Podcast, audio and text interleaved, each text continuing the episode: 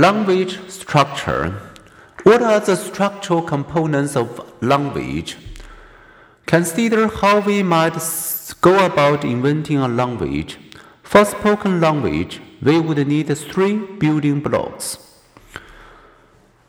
Phonemes are the smallest distinctive sound units in a language.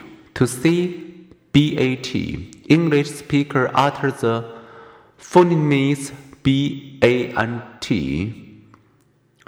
Linguist surveys nearly 500 languages have identified 869 different phonemes in human speech, but no language uses all of them. English uses about 40. Other languages use anywhere from half to more than twice that many. As a general rule, consonant phonemes carry more information than do vowel phonemes. The trees of morphemes are the smallest language units that carry meaning. In English, a few morphemes are also phonemes. The article a, for, exam, for instance, but most phonemes combine two or more phonemes some, like BAT or gentle, are worse. Others, like the prefix PRE in preview or the suffix ed in adapted, are parts of words. Grammar is a system of rules that enables us to communicate with one another.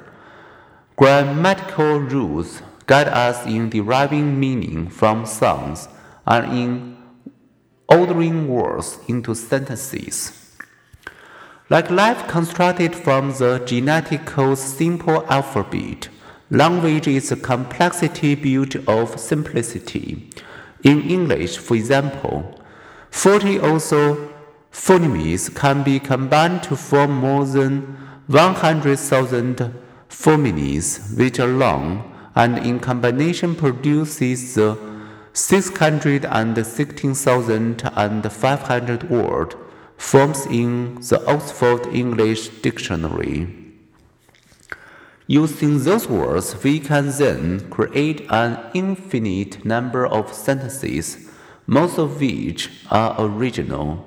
I know that you can know why I worry that you think this sentence is starting to get too complex, but that complexity and our capacity to communicate and comprehend it is what distinguishes our human language capacity.